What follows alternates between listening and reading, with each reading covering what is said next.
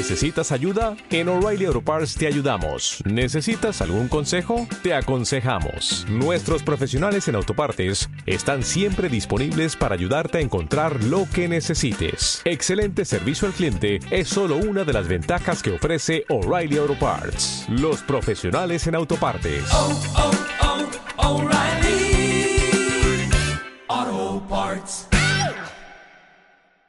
Capítulo segundo.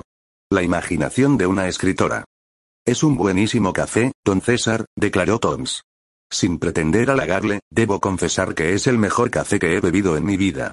Y creo haber probado los mejores del mundo. Todo consiste en la forma de tostarlo, respondió el dueño del rancho. Le agradezco sus alabanzas. Pruebe ahora este coñac.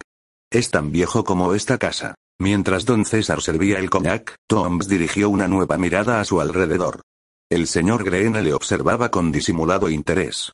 El cuñado de don César parecía un hombre inteligente en ciertos aspectos y tonto de remate en otros.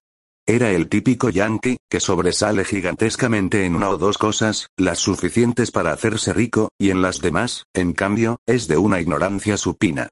Su mujer se parecía mucho al dueño de la casa. Acusaba en su rostro la viveza o listeza de la raza. Ella debía de saber un poco de todo, como su hermano. Luego venía el hijo de don César. Un muchacho despierto. Sus ojos lo indicaban. Estaba en formación. Trataba de conocerse a sí mismo, pero aún no se había encontrado. Me gustaría conocer a su madre, dijo, de pronto Toms, dirigiéndose al joven César. Debe de ser una mujer muy notable. Don César terminó en aquel momento de servir el coñac, y dijo. Mi hijo será un hombre muy notable, señor Toms. Lo creo. Me gustaría vivir lo suficiente para verle llegar a los 35 o 40 años, siguió don César, ha tenido dos madres. Mejor dicho, dos mujeres han intervenido eficazmente en la formación de su carácter. Su madre, o sea, mi primera mujer, le dio su sangre. Mi segunda esposa lo educó. Ignoraba que hubiese muerto su madre, dijo Toms al muchacho. Perdóneme. Creo, y siempre lo he creído y comprobado, que no es el padre el que forma a los hijos, sino la madre. Para un hijo es menos malo, moralmente, perder a su padre que perder a su madre. El padre forma el cuerpo. La madre forma el alma. ¿Es esa su madre? Preguntó luego, señalando la chimenea, sobre la cual, en vez del espejo que antes había ocupado la pared, se veía ahora un grande y ovalado retrato de Guadalupe. No, dijo el muchacho. Esa es Guadalupe. Pues se parecen. Sí, se parecen, admitió don César. La convivencia de muchos años hace que el copiarse unos a otros las expresiones, o sea, los movimientos del rostro, llegue a dar cierto aire de familia, aunque no exista el menor parentesco. Tom siguió mirando el retrato de Guadalupe, que parecía ejercer sobre él una gran impresión. Para justificarse, comentó. Se parece mucho a una persona de mi familia. Luego miró una vez más a la mujer que le había sido presentada como Catherine Sneesby, la famosa novelista. Aquella mujer le fastidiaba. No parecía un intelectual. Si le hubiesen dicho que era la esposa de un pastor protestante o una vendedora de frutas y verduras, lo hubiese creído. Lo que más le molestaba de Catherine Sneesby era el asombro que se pintaba en su amplio rostro cada vez que éste la miraba cara a cara. Bob esperaba, siempre en vano, que la escritora lanzara un estúpido oh. Creo que debo explicarles algo de mi historia, dijo Toms, después de alabar el coñac. La ley de la hospitalidad nos ordena dar y nos prohíbe pedir, dijo don César. Tome cuanto desee y no se crea en la obligación de ofrecer nada a cambio. Sus secretos son suyos. Sin embargo, la cortesía me obliga a contarles lo principal de mi pasada vida. Lo último que he hecho ha sido matar a un hombre en Los Ángeles. Nadie expresó asombro, a excepción de Catherine, que arqueó las cejas y miró con más fijeza a Toms. Este repitió luego su historia, agregando una parte que había callado en la Bella Unión. Después del golpe de mano en el valle del Shenandoah, me dirigí con una parte de mis hombres a la hacienda de la familia Lafayette. Eran fieles partidarios del sur y nos dieron alimento para nuestros caballos. Además, la voz de Tom se quebró. Además, repitió, Joan Lafayette era mi novia. La conocí en mis incursiones por el valle, antes de que Sheridan lo convirtiera en un páramo tan vacío de elementos de vida que no era exagerado el decir que, para cruzarlo, un grajo tenía que llevar encima su alimento, pues en el valle no podía encontrar absolutamente nada comestible. La conocí y la supe apreciar en su verdadero e inmenso valor. Es en la adversidad cuando se conocen las almas grandes y griega. Otra vez se quebró la voz de Bob. Juan fue para mí una ilusión en aquella gran desilusión, cuando la guerra ya se sabía perdida y más que para vencer luchábamos para que no se dijese que fuimos vencidos sin honra, o que no supimos hacer frente a la adversidad. Algún día se reconocerá que las mujeres del sur fueron tan heroicas como los hombres. En ellas el entusiasmo por nuestra causa nunca murió. Ni siquiera ha muerto ahora. Fue como si al rendir nosotros las armas las hubieran cogido ellas para seguir luchando frente al enemigo. Bob parecía hondamente afectado. Bebió otra copa de coñac que don César le había servido y recorrió con la vista el grupo de oyentes. En Beatriz de Echagüe vio unos ojos enturbiados por las lágrimas. En Catherine Snesby descubrió una expresión muy rara, mezcla de interés, de apasionamiento, como si tuviera sed de las palabras que él iba pronunciando. Los tres hombres procuraban disimular sus impresiones. El joven César era quien menos lo conseguía. En todas mis incursiones por el valle, procuraba pasar por la finca La Follete. Juan siempre tenía para mí un poco de comida mejor que el pan de maíz que nos daban. Pero lo más importante era su sonrisa, su seguridad de que nuestra causa era buena y, al fin, triunfaríamos. Su hermano, demasiado niño para empuñar el fusil, era, con un par de criados negros, su única compañía. Aquella noche me detuve solo un momento en la hacienda. Aconsejé a Joan y a su hermano que se marchasen de allí antes de que los yanquis tomaran alguna medida contra los pocos habitantes que aún quedaban en el valle. No quiso marcharse. Dijo que era una fuga y que ella nunca huiría frente a los invasores. Yo sabía que ella no cambiaría de opinión. Entonces le aconsejé que ocultara las joyas y objetos de valor. En un baúl metimos la platería, joyas de oro y brillantes y bastantes miles de dólares en monedas de oro y plata. Lo enterramos todo en un campo cercano. Abrimos un hoyo muy hondo y encima plantamos un pino joven. Después de esto nos marchamos y griega. Ya no la volví a ver. Al día siguiente llegaron los hombres de Sheridan. Incendiaron la casa, mataron a Joan, a su hermano y a los dos criados. Cuando yo pasé de nuevo por allí, el pino estaba en el suelo, el hoyo vacío, supongo que les prometieron la vida si descubrían el escondite de la fortuna. El que faltaran a la promesa no me sorprende. Bob hizo una pausa y bebió otra copa de coñac. Tras un hondo suspiro continuó su relato. La guerra siguió. Yo vengué muy duramente la muerte de Joan. Pero la venganza no me devolvió a la mujer que yo tanto amaba.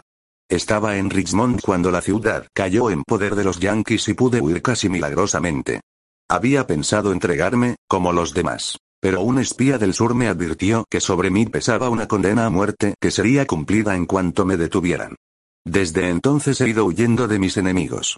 No me dejan reposar en paz en ningún sitio. Si no fuese porque los partidarios de la Confederación me ayudan generosamente, ya habría caído en manos de los soldados. He recorrido varias veces los Estados Unidos. Hasta ahora siempre he llevado una hora de ventaja a mis enemigos. Hoy, un antiguo soldado del sur, el señor Carey, me ofreció alojamiento en su casa. Pero su intención era entregarme a los soldados. Le sorprendí cuando iba hacia el fuerte Mur. Le aconsejé que no lo hiciera, quiso matarme y tuve que ser yo quien le matase a él. Tenía fama de buen tirador, dijo don César. Creo que la merecía, respondió Toms. Y es posible que yo no jugara muy limpio. Pero él no tenía derecho a que yo fuese honrado con él. En vez de desenfundar mi revólver, lo disparé desde dentro de su funda. Mi Smith carece de gatillo. El percutor no puede quedar montado y basta moverlo con el pulgar o con la palma de la mano izquierda. Cada vez que se levanta el percutor gira el cilindro, y al soltarlo se dispara. Don César fingió un escalofrío y levantando una mano, pidió. No siga, señor Toms. Me escalofría esa tranquilidad con que usted habla de matar y disparar. No le creí tan pacífico, respondió Bob. Lo soy por temperamento, replicó don César. Considero una locura pasar los pocos años que vivimos en este mundo con un revólver en la mano, disparando y matando. Mato para que no me maten, señor de Echagüe, recordó Toms.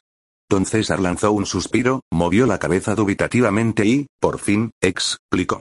Hace años, señor Toms, marché a San Bernardino para comprar unas tierras. Me asombró la frescura del agua de un manantial. Llené una botella con aquel agua y regresé a Los Ángeles. Quería que mi mujer probara el agua y se diese cuenta de lo fresca que era. Eso ocurrió en lo más fuerte del verano. Don César dejó de hablar, bostezó, frotóse la nuca con la palma de la mano y no hizo intención de seguir hablando. Toms y los demás esperaban que explicase aquel suceso, y, por fin, Bob preguntó. Supongo que esa historia tiene una moraleja que yo no capto. ¿Qué ocurrió? El agua llegó caliente, musitó don César, entornando los ojos. Es natural, dijo Catherine. No podía llegar fría, dijo Toms. Claro, siguió musitante don César. Debí haberme ahorrado la molestia de traerla desde tan lejos, pues de antemano pude haber previsto que el agua se tenía que calentar por el camino. Eso quiere decir, supongo, que es una tontería defender la vida cuya extensión está forzosamente limitada, ¿no? inquirió Toms. En efecto. Si de todas formas uno tiene que morir, ¿a qué luchar, matar y defender la vida que se ha de perder más pronto o más tarde? Si no me hubiese detenido tal como lo he hecho, me hubiesen matado hace tiempo, observó Toms. Tal vez. Pero eso mismo lo podrá decir solo durante 10, 20, 30, Cuba, renta o 50 años más. Dentro de 80 años estoy seguro de que ya no podrá decir eso. Estará usted muerto. Pero lo puedo decir ahora, don César. Y si no me hubiese defendido tramente, ahora estaría muerto y no podría hablar con usted. Es cierto, susurró don César. Hubiera sido lamentable. Toms no supo si don César hablaba en serio o si se burlaba de él. Como le convenía tenerlo por amigo, prefirió creerlo primero, o fingir que lo creía. Ya ve que tengo razón, siguió. Además, si el mundo progresa es gracias al esfuerzo que el ser humano realiza para defender su vida. El afán de vivir cada vez mejor es la fuerza que mueve a la civilización. Si no fuera por eso viviríamos aún en cavernas y nos mataríamos con hachas de piedra. Si a mí me tuvieran que matar, tanto me importaría que lo hiciesen con una hacha de sílex. No creo que el hecho de que a uno le maten con una bala de plomo fabricada en la factoría Remington le produzca más satisfacción que si le hubiesen machacado la cabeza con un trozo de granito. No considero que el mundo haya progresado mucho solo porque los revólveres de seis tiros hayan sustituido a los arcos y a las ondas. El que un hombre pueda matar en tres segundos a seis semejantes suyos en vez de necesitar seis horas o seis minutos, por lo menos, me hace pensar en el cavernícola de la edad de piedra como en un ser casi perfecto. ¿Es usted un pacifista? preguntó Toms. Me gusta vivir en paz. ¿Y no cree en la necesidad de defender lo que es de uno? Quitar una vida para defender otra me parece un contrasentido. Entonces, ¿deberíamos dejarnos matar por nuestros semejantes? Si siempre se hubiera hecho así, señor Toms, el matar a un semejante K, crecería hoy de toda emoción. Lo que da emoción al crimen es el esfuerzo que la víctima realiza para que no la maten. Que yo sepa, después de Herodes no ha habido nadie que se dedicara con gran afán a matar niños de pecho. He reconocido a algunos pistoleros que se enorgullecían de sus demostraciones de puntería. De lo que más hablaban era de los esfuerzos que les costó tal o cual eliminación. Si alguna vez, sin querer, mataron a algún pacífico transeúnte, ni lo tenían en cuenta. No hablaban de ello. Es la defensa enérgica la que hace gloriosa la victoria. Y, por lo tanto, apetecible. Como ve, la culpa está en las víctimas. ¿Quiere decir que usted se dejaría matar sin hacer nada por defenderse? No haría nada, respondió don César. No lo creo. Máteme y lo verá. Hombre. Protestó Toms. Yo no le puedo matar. ¿Por qué no? Porque no le odio. Ni me ataca usted, ni tengo motivo que me impulse a matarle. Greene se echó a reír. Ha caído usted en la trampa, señor Toms, dijo. Mi cuñado podrá ser vencido fácilmente con un revólver, pero nunca se le vencerá en una discusión. ¿Verdad, César? Don César se echó a reír. Creo que no. Si Dios me negó la afición a usar los revólveres, en cambio me dio facilidad de palabra. Toms rió forzadamente. Ha presentado usted el problema a su gusto y, como dicen los californianos, ha llevado el agua a su molino. Pero la realidad no es siempre igual a como uno quisiera que fuese.